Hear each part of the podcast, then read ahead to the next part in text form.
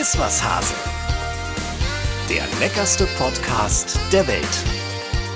Mit Cornelia Poletto und Dennis Wilms. Ja, genau, das sind wir. Der Hase und die Häsin ist wieder am Start. Moin, moin. moin, moin.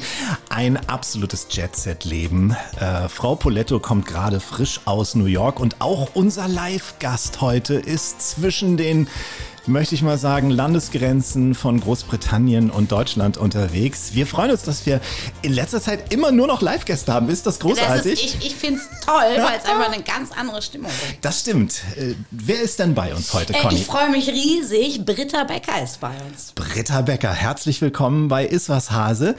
Du bist ehemalige Hockey-Nationalspielerin, wer dich nicht kennt, irgendwie über 230 äh, Länderspiele. Du warst dreimal bei den Olympischen Spielen, zweimal Vize-Europameisterin, einmal Hallen-Europameisterin und du bist, ja quasi kann man das so sagen, in deinem jetzigen neuen Leben bist du Designerin und Innenarchitektin. Ja. Gut zusammengefasst oder, oder, Sie ganz schüchtern gesagt, ja. oder liege Also erstmal vielen Dank. Ich freue mich wahnsinnig hier zu sein. Ähm, ja, also ja, gut zusammengefasst. Ähm, ja, äh, hatte schon eine äh, Sportkarriere, äh, habe ich schon hinter mir und ähm, mache eigentlich so im Übergang ähm, seit Ende der Sportkarriere ähm, äh, entwickle ich ähm, Häuser und richte die ein und habe jetzt seit ähm, ja knapp, also äh, gut anderthalb Jahren äh, auch noch eine eigene Modemarke. Also alles Richtung Design.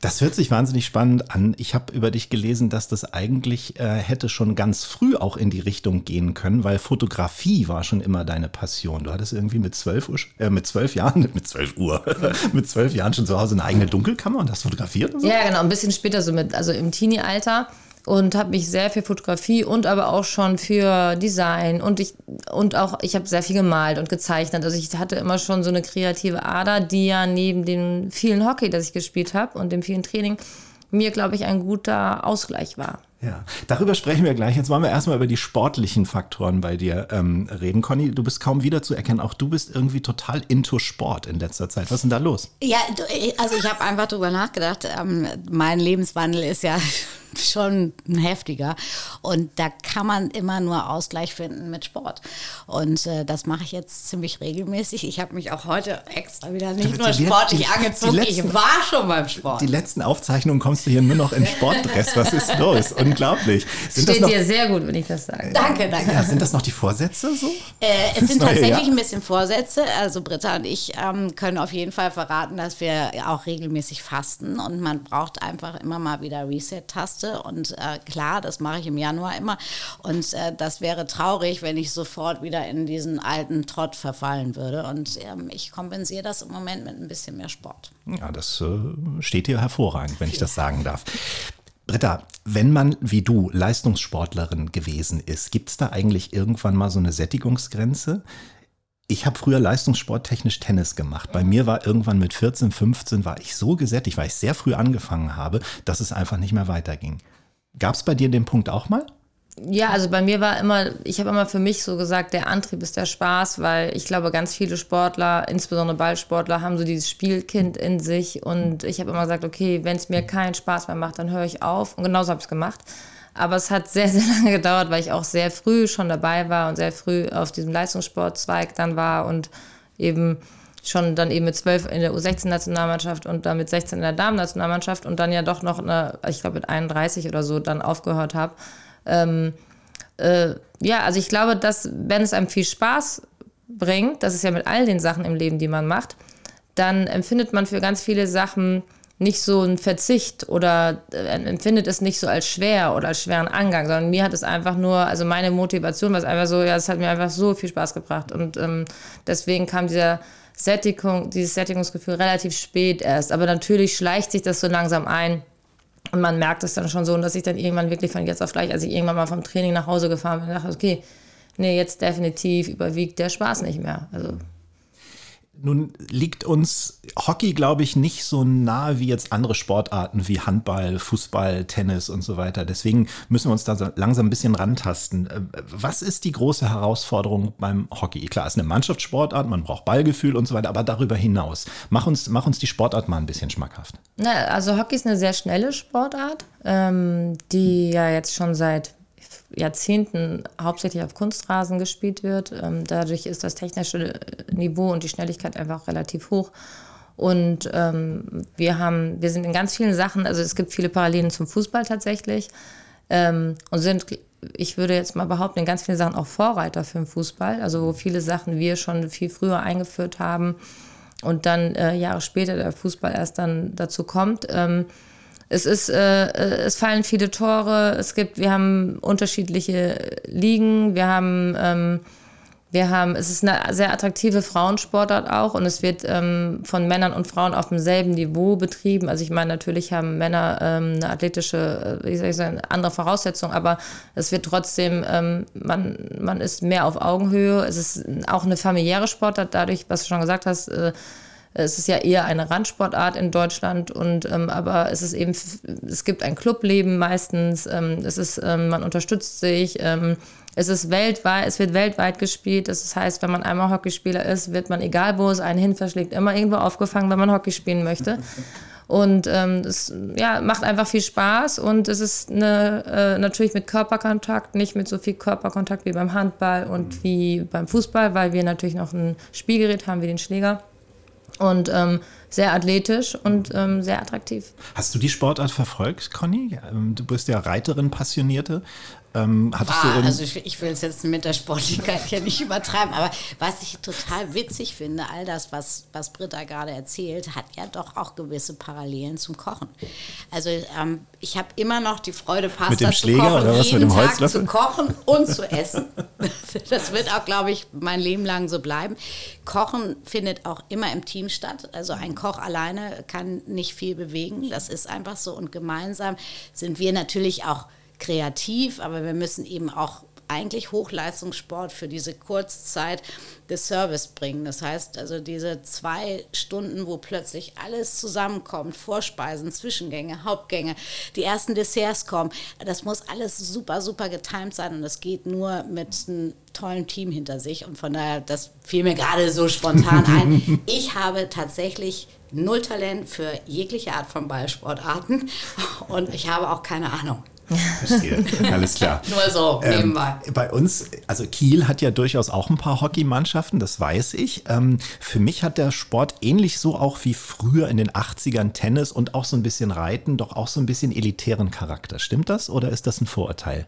Das sagt man immer so, wenn man selbst in dieser Welt sich bewegt, ne, empfindet man es natürlich nicht so, aber es ist natürlich auch ein Teil der Welt, in der man sich bewegt. Ne? Aber es ist schon, also Hockeyclubs sind meistens auch gekoppelt mit Tennis Manchmal ist auch ein Golf, eine Golfsparte mit dabei. Also, ne, also ist natürlich äh, was ganz anderes. Ich glaube, in einem Hockeyclub, je nachdem, ähm, in welchen Hockeyclub angeht, also in Hamburg ist, glaube ich, schon ähm, die Aufnahme und aber auch die Grundgebühr ähm, sehr viel höher als äh, in meiner Heimatstadt Rüsselsheim aus der Arbeiter, also es ist ja eine Arbeiterstadt, aus der ich komme. Das ist natürlich, äh, es gibt natürlich andere äh, Stellenwerte in Deutschland, aber natürlich ist Hockey im Vergleich zu einer Volkssportart äh, wahrscheinlich, wahrscheinlich ist sie deswegen auch keine Volkssportart, keine Ahnung. Also Fußball ist leichter, ähm, man kann leichter ein, in einen Fußballverein äh, eintreten, denke ich, als in einen Hockeyverein. Mhm.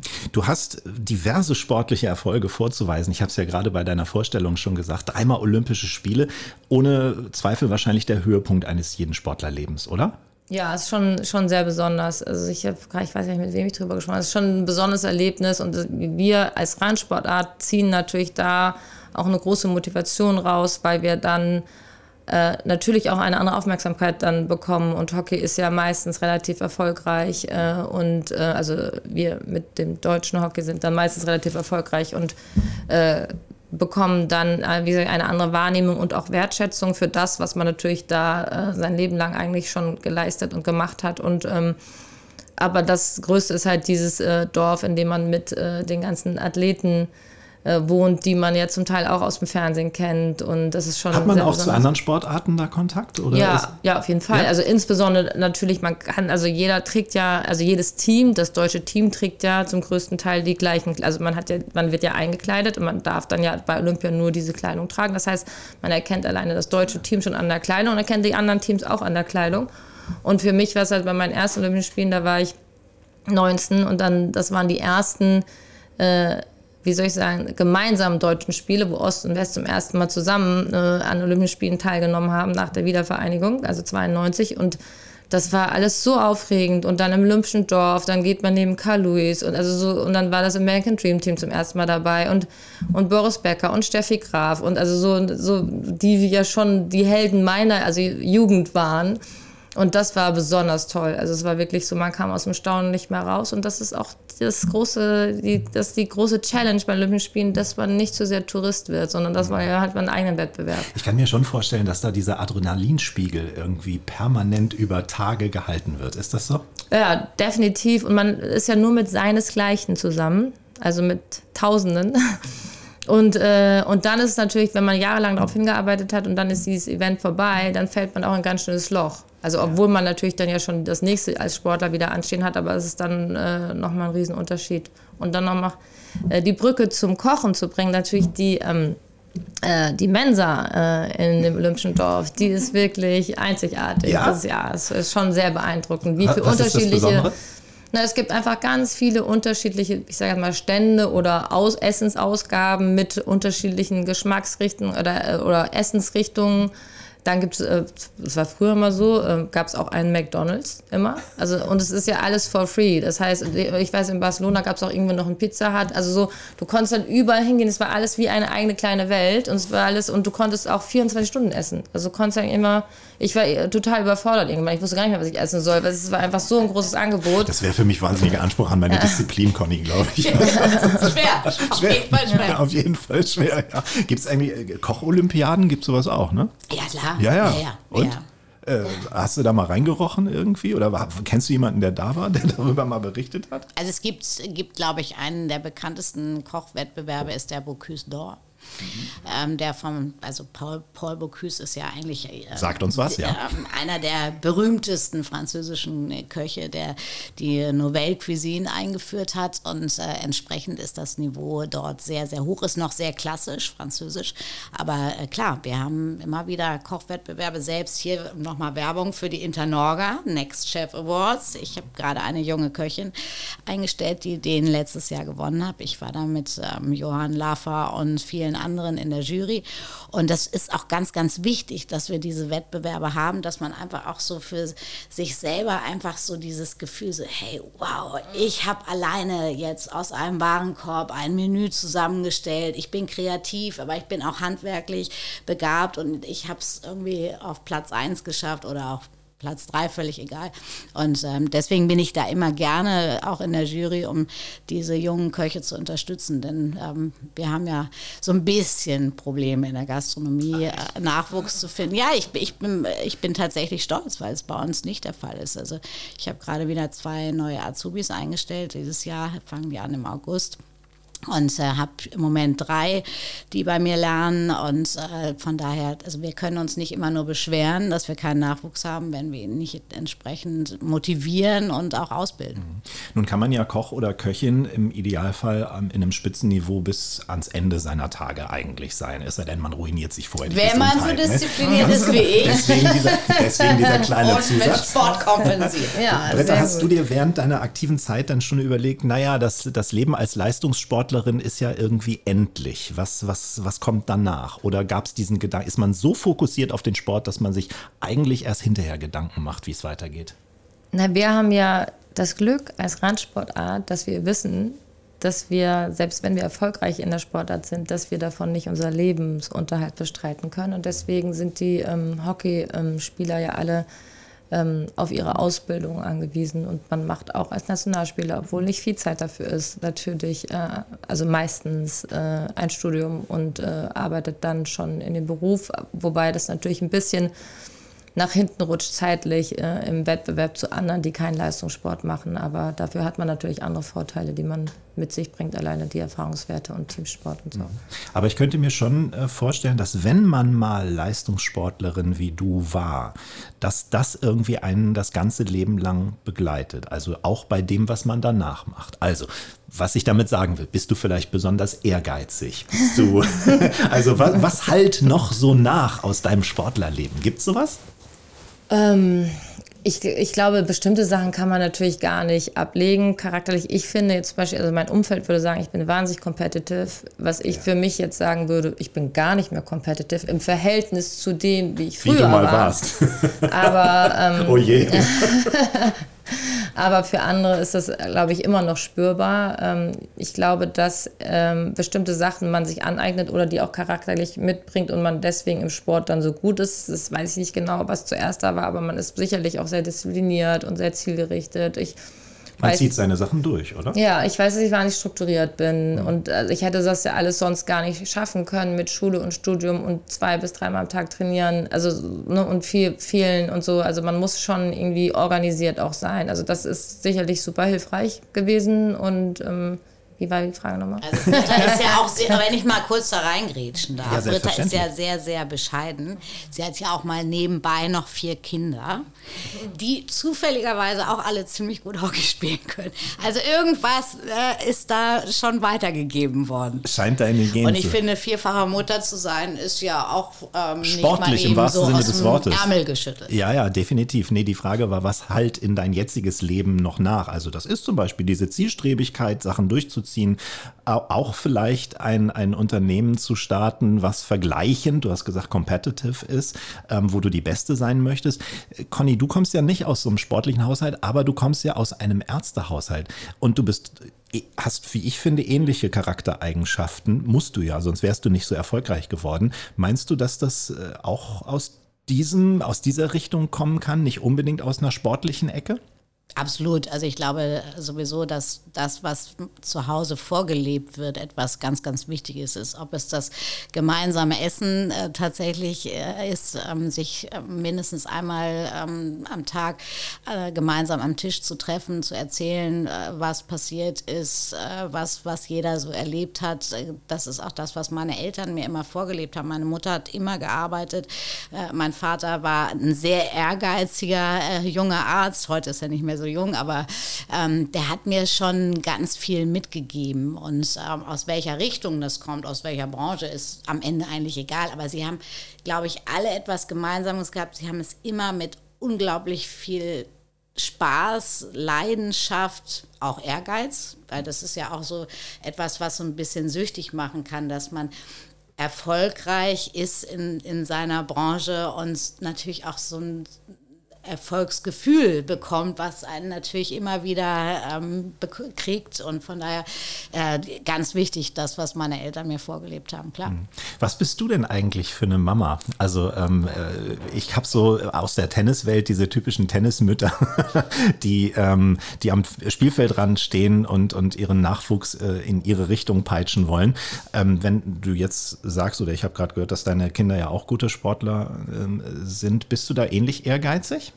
Ich, darf ich einmal ganz kurz noch zu der Frage ja, davor, ähm, ganz kurz, was ich noch mitgenommen habe, was mit für mich das Wichtigste ist, dass ich äh, gemerkt habe irgendwann, dass ich wahnsinnig positiv bin und ich auch mit Niederlagen, die es im Leben ja auch mal gibt, ähm, gelernt habe umzugehen und ähm, positiv nach vorne zu schauen. Und das war mir gar nicht in meiner Sportlerzeit so bewusst, dass das ein guter Wert oder Charakterzug ist. Und ich weiß nicht, ob man das eben hat oder ob man das gelernt hat. Das ist auf jeden Fall wahnsinnig hilfreich. Und das für mich, mein, mein Spruch war immer, nur der die Mutige gewinnt im Sport. Und das habe ich mir auch ähm, ins, ins Leben mitgenommen. Ist nicht, immer, ist nicht immer super mutig zu sein, aber ich bin auch nicht immer mutig, bin auch manchmal ängstlich, aber ich habe für ganz viele Sachen in meinem Leben entschieden, äh, nee, wir sind jetzt mal mutig und gehen voran. Ja, so eine Art Resilienz im Leben zu haben, ist, ja. finde ich, auch wahnsinnig wichtig. Ne? Und das wird einem natürlich als junger Sportler schon ganz früh irgendwie ja allein durch den Wettbewerb beigebracht. Ne? Definitiv. Ne? Weil definitiv. nach dem Wettkampf ist vor dem Wettkampf. Und man muss es dann, wenn es negativ war, irgendwie beiseite schieben, um leistungsfähig für den nächsten Wettkampf zu sein. So, jetzt, jetzt aber zu, zu den, jetzt zu den, wie ich als Mutter bin. Frage, wie ja, du als Mama ähm, bist. Hm. Also bei mir ist so, dass ähm, meine Kinder alle Unterstützung von mir bekommen, die sie möchten oder die sie brauchen. Ähm, weil ich das auch so erfahren habe von meinen Eltern. Die haben mich total unterstützt und ich bin nach wie vor wahnsinnig dankbar dafür. Ähm, sonst hätte ich das alles so nicht machen können, wenn ich nicht so unterstützt worden wäre. Und das möchte ich meinen Kindern auch geben.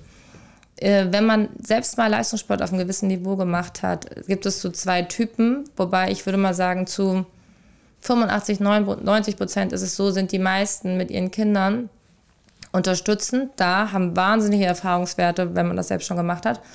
Aber die Kinder müssen einem nicht, sie müssen für einen selbst nichts erreichen.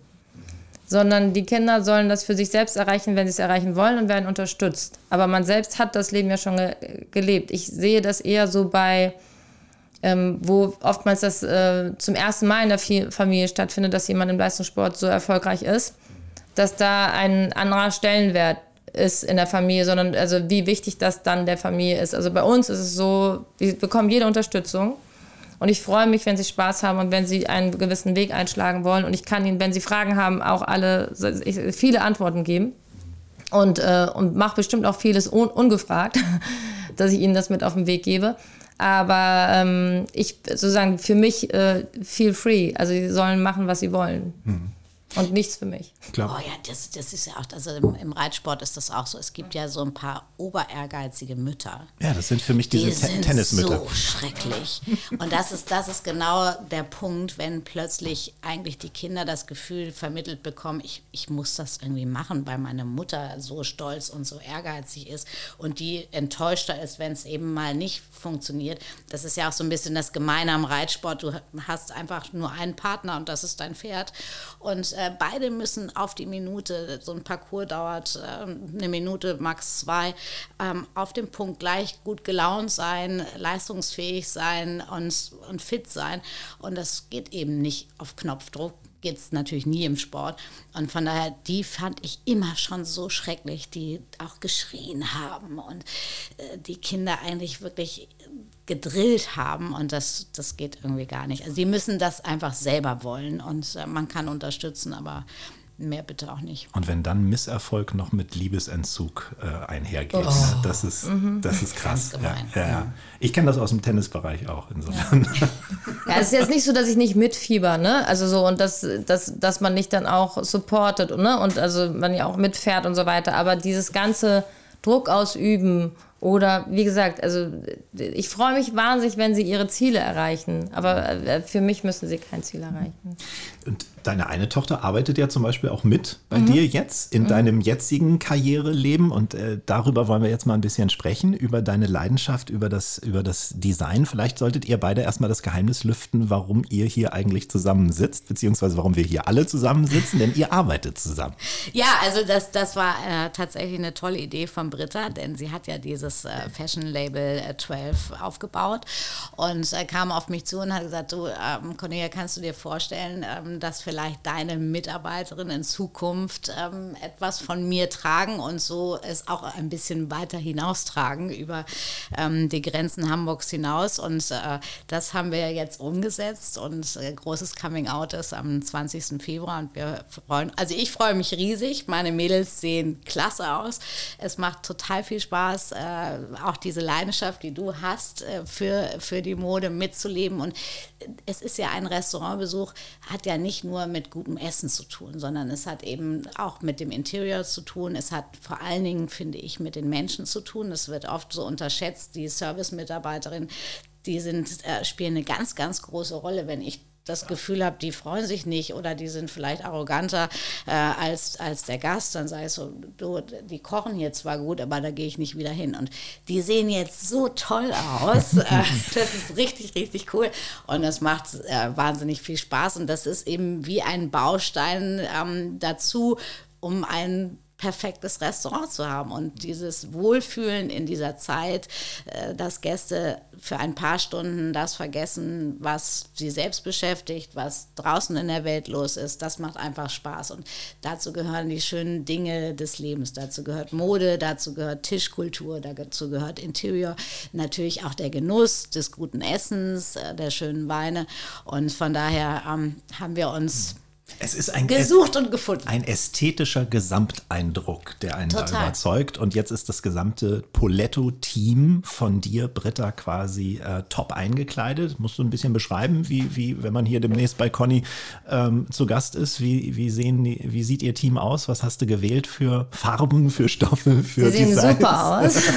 Aber jetzt erst, also wir, also wir freuen uns auch wahnsinnig äh, über die Zusammenarbeit und äh, sie sehen, äh, die sehen alle mega aus. Also es steht ihnen wahnsinnig gut und ähm, äh, Cornelia hat es gerade schon gesagt, ähm, wenn man ins Restaurant geht, dann möchte man nicht nur gut essen, sondern möchte sich auch wohlfühlen. Man möchte einen schönen Abend haben und ja, wie gesagt, also sich einfach wie zu Hause fühlen, aber mit gutem Essen und guten Gesprächen.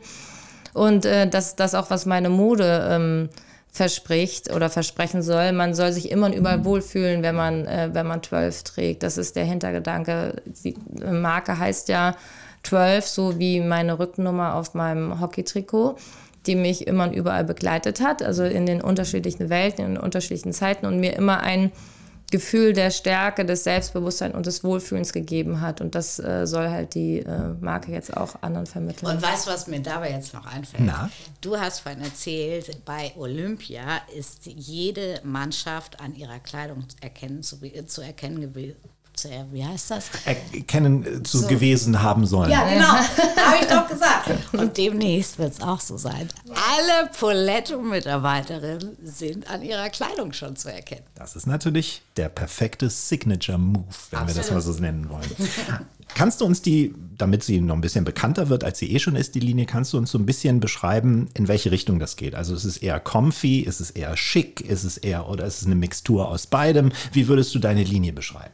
Ich würde es als eine Mixtur aus beiden, also es ist, äh, es ist schon Luxury Comfort, nennen wir es. Es ist ähm, so, dass du es, wie ich gerade eben schon erwähnt, immer und überall tragen und kombinieren kannst. Das heißt, wir haben Teile, die können sehr schick aussehen, je nachdem, wie man sie kombiniert, ob man jetzt ähm, äh, hohe Schuhe oder also oder schicke Schuhe dazu anzieht, äh, dann kann, können sie aber einem natürlich auch, das ist ja immer so, man fühlt sich natürlich manchmal auch wohler, wenn man sehr bequeme Schuhe anhat. Also ich ziehe wahnsinnig gerne Sneakers an. Äh, kann, das kann man damit eben auch dann äh, gut kombinieren. Und äh, wir haben, wie gesagt, wir haben angefangen erst mit ähm, Sweatshirts und, ähm, und Jogger und ähm, eher so sehr comfy und sind jetzt sehr ich würde sagen, schon äh, auch sehr viel schicker geworden und das Gesamtkonzept, also wir sind ja seasonless. Ähm, das Schöne ist eben, dass du alles ähm, miteinander kombinieren kannst. Es ist sehr viel Basic ähm, und ähm, ich würde sagen fast schlicht. Ähm, und aber auch wieder dann auch mal Teile, die äh, ein Muster haben, aber davon haben wir wenige. Mein, mein ursprünglicher Slogan hieß ja ähm, Scandinavia, äh, Marokko meets Scandinavia. Also, also es gibt immer, also es ist eher sehr skandinavisch, aber dann gibt es auch immer mal was, ähm, was so rauspoppt. Mhm. Also skandinavisch sind ja für mich so diese, diese hellen äh, Cremefarben, so ein bisschen nicht, nicht nur das strahlende Weiß und so. Äh, in der Richtung fühlst du dich wohl. Wo kriegst du deine Inspirationen her? Ich, ich habe natürlich so einen Grundgeschmack, ein Grundinteresse, wie ich glaube, wie man sich wohlfühlen kann. Und sonst bin ich ja sehr viel am Reisen. Ich bin ein sehr visueller Mensch. Das, das hätte ich ja auch noch mal vorhin erwähnen können zum Thema Hockey. Mhm. Ähm, dass ich war ja Spielgestalterin und ähm, konnte immer, mir fiel es wahnsinnig leicht, auch Räume zu sehen und habe mich nie gefragt, warum ich bestimmte Räume so leicht sehen kann, ähm, sondern dachte, das kann eigentlich jeder und habe dann irgendwann festgestellt, dass es ja unterschiedliche Formen von Talenten oder Intelligenzen gibt. Ich habe ein Buch darüber gelesen und dass diese räumliche Intelligenz oder dieses Visuelle scheint bei mir sehr ausgeprägt zu sein. Und ich bin halt, gehe mit offenen Augen durch die Welt und ähm, schaue mir einfach ga, ganz viel an und ähm, Finde ich total faszinierend, dieses Talent, nämlich deshalb, weil ich es null habe. Ich war mal mit einer, mit einer Interior Designerin zusammen und war absolut erstaunt, wie die Räume wahrgenommen hat und Dinge gesehen hat, die ich nicht im entferntesten irgendwie geahnt habe. Das heißt, du kommst auch in ein Haus, egal wie runtergerockt das ist und kannst dir im Grunde genommen den fertigen Zustand, nachdem Mach du da durchgegangen bist, genau. kannst, du, kannst du schon sehen, oder? Genau. Das finde ich so ja, faszinierend. Mach die Augen zu und sehe es fertig, wie so ein, ja, wie so ein Film. Ja. Aber das kommt auch, glaube ich, durch die Fotografie. Also wenn ich äh, dran denke, wir waren ja jetzt, äh, wie du ja schon gesagt hast, in New York und haben den Geburtstag äh, von Paula dort gefeiert, die ähm, auch die Fotografie liebt und ähm, einfach einen ganz anderen Blick hat als ich. Und dann wollte ich natürlich irgendwie nur mit dem Handy ein paar Fotos machen und sagte, oh Mama, komm, lass mich mal machen. Aber du musst einfach, ich glaube, unsere Stärken egal, liegen woanders. Du, ja, sowieso. Aber du musst ein Talent haben. Eckhard Witzigmann hat es immer super schön gesagt, du brauchst 10% Talent, 90% sind harte Arbeit. Und ich glaube, so ist es im Sport, so ist es im Kochen, so ist es überall. Du musst den Blick, das Gefühl dafür haben, aber am Ende kommt es halt auch nicht von selbst. Nee, also ich glaube, da sind wir uns alle einig. Ja. Nicht? Also ohne, also nur mit Talent kommt man nicht weit. Ähm, aber äh, ja, interessant, dass du es sagst. Ist, ähm Machst du denn sowas wie Häuser einrichten auch noch oder konzentrierst du dich jetzt komplett auf, auf deine 12-Brand? Nee, nee, ich äh, entwickle nach wie vor Häuser. Ich habe jetzt gerade das letzte, letztes Jahr fertig gemacht äh, auf Mallorca mhm. und ähm, dann verkauft, also äh, fertig gebaut, äh, also Grundstück gekauft, Haus gebaut, mhm. eingerichtet, mhm. verkauft. So, und jetzt ist so das nächste in der Pipeline. Also Stichwort Inselliebe verbindet uns, glaube ich, alle, ähm, sowohl Mallorca, ein Fable von dir, als auch Sylt, oder? Definitiv. Und ich hätte noch, ich hätte noch, ich hätte noch eine Insel äh, anzubieten. Also Ibiza finden wir auch alle sehr schön. Das ah, war ich bisher noch nicht. Habe ich bisher irgendwie für mich immer noch so als Partyinsel das besetzt. Das ist so interessant, dass du es sagst. Das ja. sagen so viele ist natürlich auch. Also äh, Ibiza ist ja sehr viel internationaler als Mallorca. Mhm. Und ähm, natürlich kannst du da Party, Party, Party machen. Nur ich bin ja Familienmensch und ehemalige Leistungssportlerin. Nicht, dass Sportler nicht auch gut mal Party machen können, aber ich habe mit Party nicht so viel am Hut. Und ähm, es, ist einfach, äh, es hat einfach ähm, eine ganz besondere Energie, diese Insel. Ein ganz besonderes Licht und man kann natürlich da alles machen. Es ist ja auch sehr, äh, man, wie gesagt, ist sehr gesundheitlich ausgerichtet. Es gibt also wirklich ganz tolle Restaurants auch da und also wirklich, äh, man wundert sich. Werde ich noch nachzuholen haben, verspreche ich, mache ich. Ist bei mir noch eine Bildungslücke. Aber wenn ich allein nur mal diese beiden Kontraste habe, wie Marokko, äh, Marokko sage ich schon, ähm, Mallorca und ähm, Sylt, vom Stil ja eigentlich echt zwei total unterschiedliche Welten, ne? Ja, definitiv. Pass, äh, passt Fühlst ja dich aber in beiden wohl oder haben beide auch Einfluss auf das, was, was du jetzt machst? Ich, ich fühle mich in beiden wohl und beide haben auch ein bisschen Einfluss. Ich bin natürlich sehr viel mehr unterwegs als in Anführungszeichen nur Mallorca und ähm, Sylt, sind aber wirklich tolle Inseln und mit Sylt, weiß ich nicht, da, das ist auch schon wie, wie zu Hause fast und ähm, es hat ja auch was Skandinavisches und ähm, dieser und, Sylter ähm, Schick, ne? wenn man einmal auf der Insel war, weiß man, was damit gemeint ist. Und es, was, was mir eben wichtig ist, dass ich äh, bin sehr naturverbunden und ich mag dieses Natürliche sehr gerne und das versuche ich natürlich auch in den Farben, die ich benutze und in den Materialien, die ich benutze, sowohl beim Bauen als auch bei meiner Mode ähm, wiederzuspiegeln. Mhm.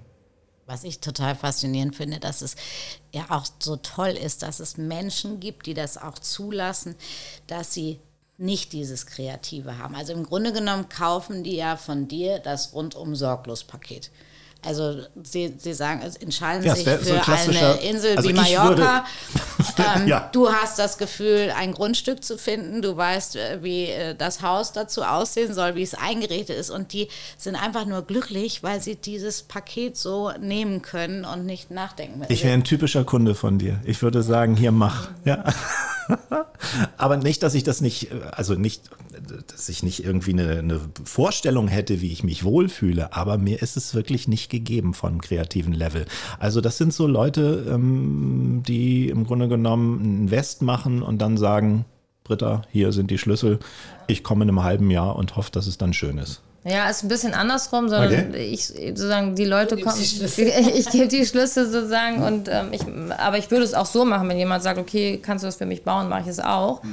Momentan läuft es so, dass ich da gerne komplett den Hut auf habe und das alles entscheide und es dann verkaufe, aber es würde auch andersrum gehen. Ah, das heißt, du selbst suchst die Immobilie, hast die Vision und mhm. dann suchst du dir passend zu dem, was du geschaffen hast, den Käufer oder die Käuferin. Ja.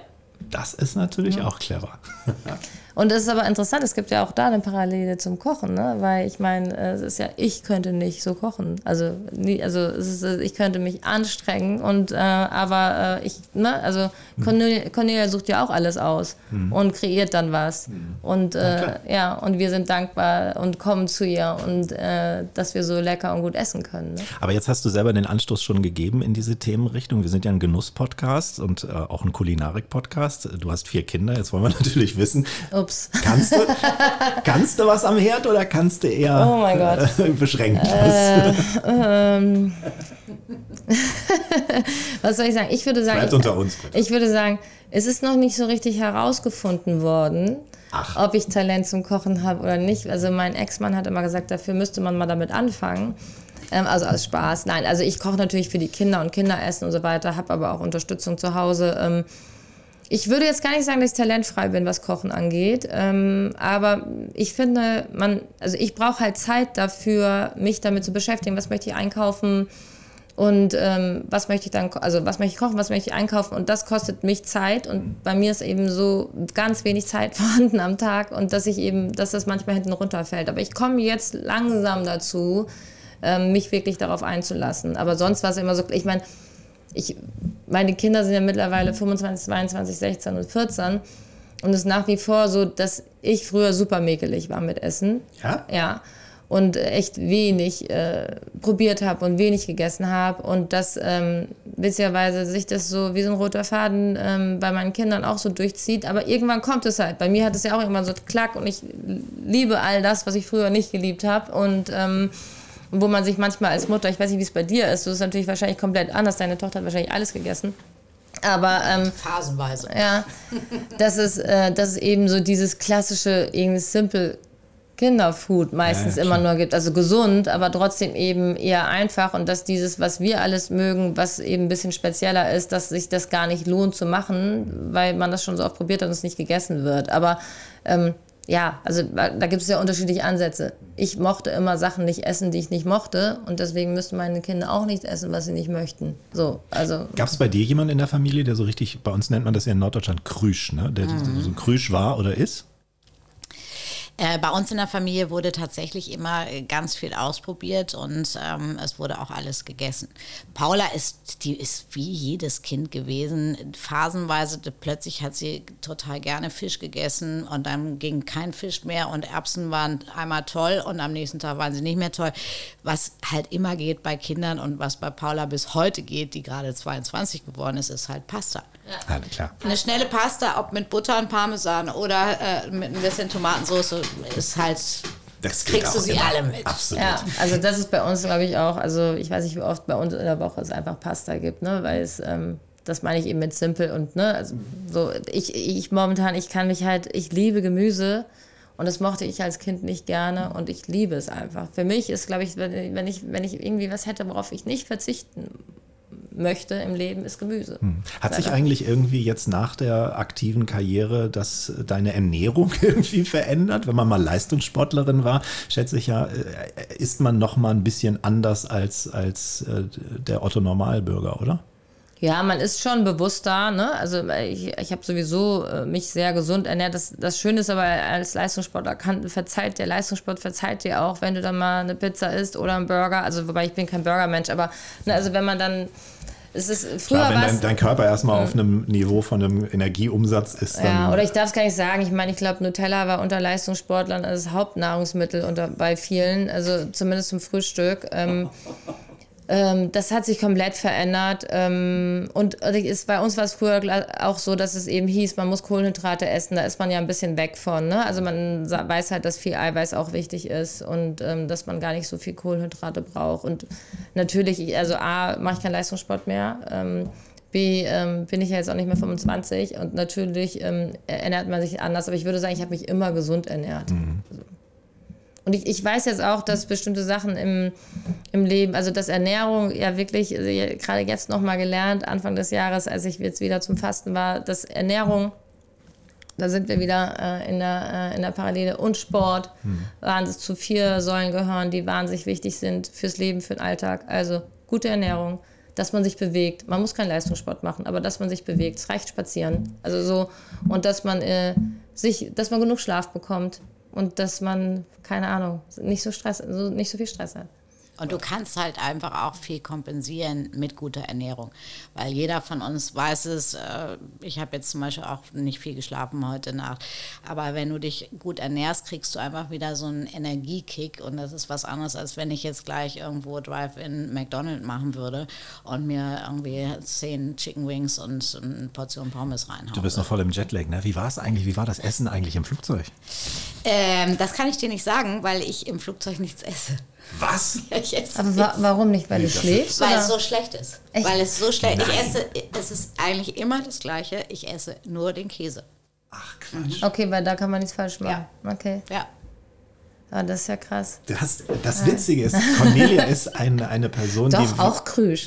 Na, die, wie ich finde, Conny, wir waren ja nun auch schon gemeinsam auf Reisen. Conny ist eine Person, die, äh, wie, wie kann man es ausdrücken, die so wenig Eigenarten hat. Also man lernt ja Menschen kennen, Kannst die auch. Macken sagen. Hätte ich auch sagen können, ja, genau. Also total wenig. Mir würde keine einfallen. Aber das finde ich jetzt kurios, dass du, weil ich finde ja eigentlich, wenn man so einen Transkontinentalflug hat, ist das doch schön. Man setzt sich da hin irgendwie und kriegt das Essen.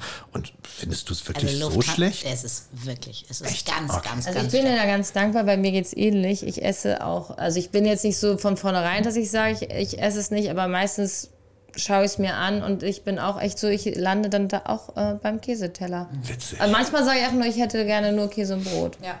Also Okay, so. da bin ich dann offensichtlich ein bisschen, weiß ich nicht, unempfindlich oder wie. Wer- Ja?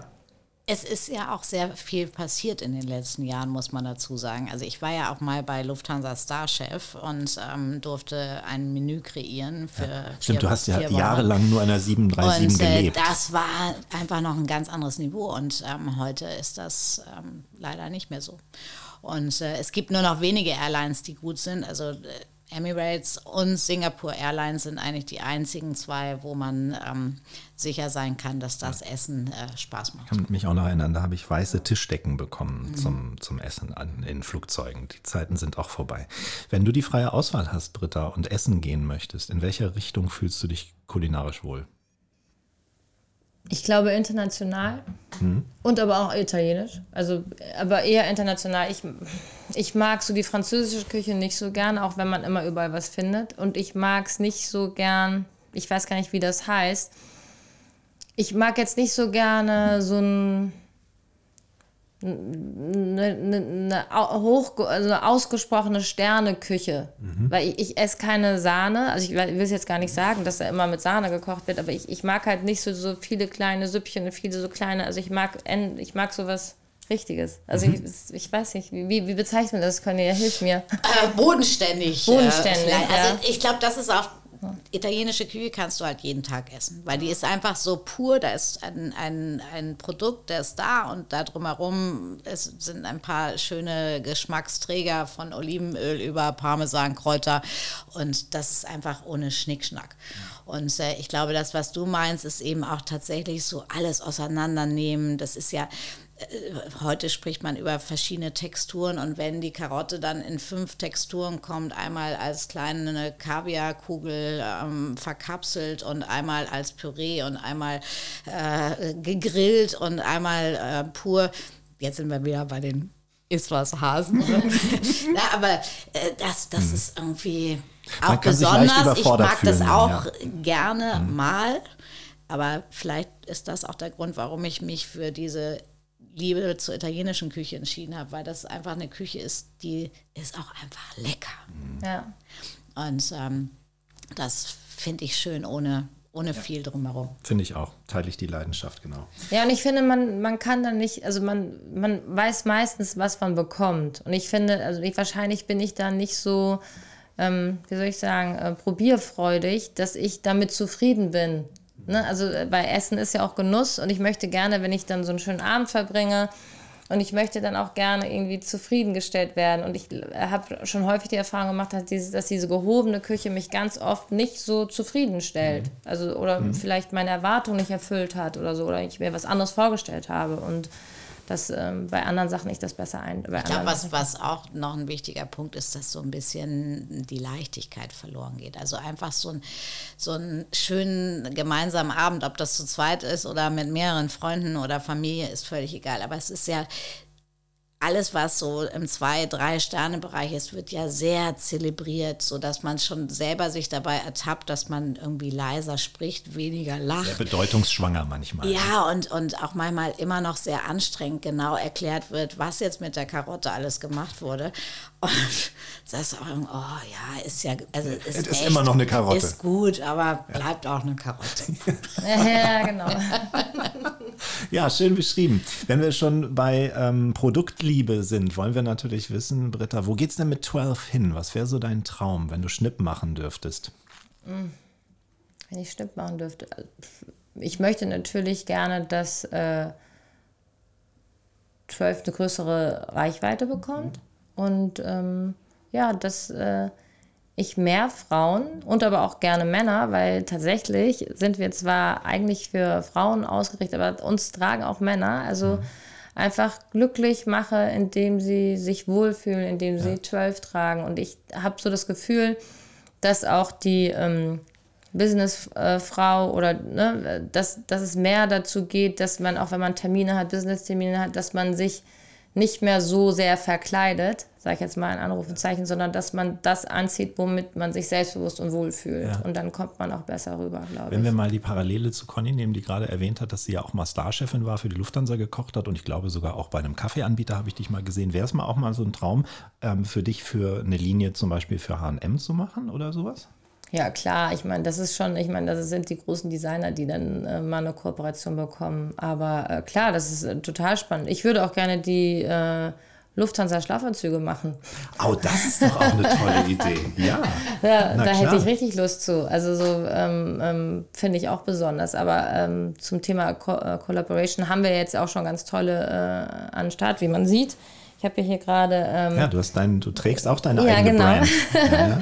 ähm, fühle mich ja hier auch sehr wohl und das ist hier nochmal unterstrichen mit dem Sweater. Wir haben eine Collaboration mit Eden Rock St. Barth gerade ähm, rausgebracht und das ist ja eins der, der Luxushotels äh, auf der Welt und darüber sind wir ganz stolz. Und es kommt demnächst noch eine neue. Also das wollen wir gerne so ausweiten, dass wir eben darüber mehr Sichtbarkeit und internationaler werden.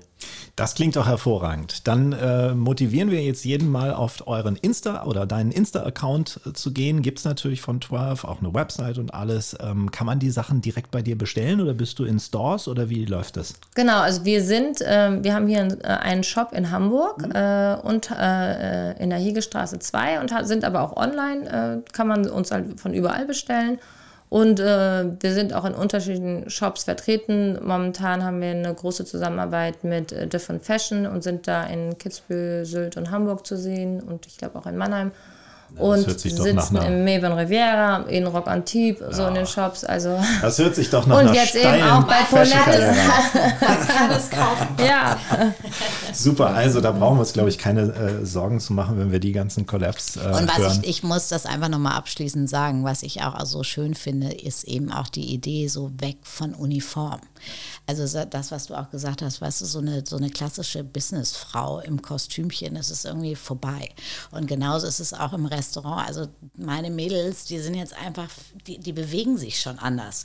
Und ich glaube, das ist einfach auch das, was man weitergeben möchte, wenn, wenn man irgendwie über Mode spricht, dass man sich selbstbewusst fühlt, dass man cool drauf ist äh, und trotzdem gut angezogen. Ich meine, man sieht es doch an der Chefin. Die Chefin kommt hier im Dior-Jogger gerade um die Alster gejoggt, kommt hier rein, dann bin kreiert ja sie, um kreiert sie noch mal, kreiert sie ein paar Haute Cuisine Sachen und äh, talkt im Podcast. Das, so muss es doch laufen. So ja finde ich auch. Mega cool. Britta, ganz, ganz herzlichen Dank, dass du uns besucht hast hier in unserer kleinen, feinen äh, Podcast-Welt, beziehungsweise in der, in der wunderbaren Stube hier bei Conny in der Ja, Cucina. ich liebe die Stuhl. Die ist toll, ne? Besonders, ja. Ich finde es auch immer besonders, wenn wir hier aufzeichnen. Ich mag das auch sehr. Wir drücken alle Daumen und für dich geht es morgen wieder nach London. Ja, da habe ich jetzt mal Ohne Flugzeugessen wahrscheinlich.